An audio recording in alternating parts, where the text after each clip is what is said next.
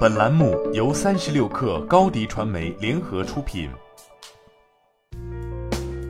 本文来自微信公众号日经中文网。日经经济新闻获悉，中国三大智能手机厂商小米、OPPO 和 vivo 分别通知供应商，二零二二年四月到六月以后的预计订单量将比此前生产计划减少两成左右。据称，减少供货量是因为考虑到了供应链的混乱和需求减弱。小米的相关人士透露，该公司原计划二零二二年供应两亿部智能手机，但已通知供应商将减为一亿六千万到一亿八千万部。vivo 和 OPPO 也将四到六月和七到九月的订单比此前计划减少约两成。vivo 等的供应商表示，将优先消化专卖店积压的库存。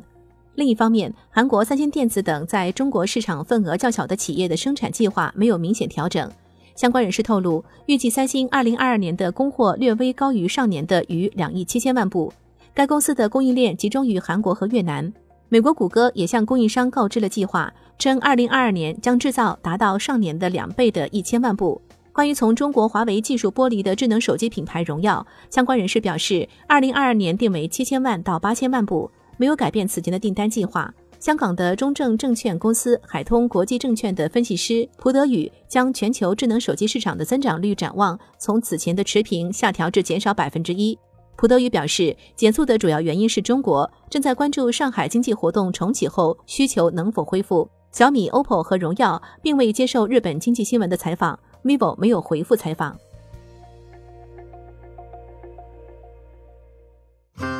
新媒体代运营就找高迪传媒，微信搜索高迪传媒，有效运营公众号、抖音、小红书，赋能品牌新增长。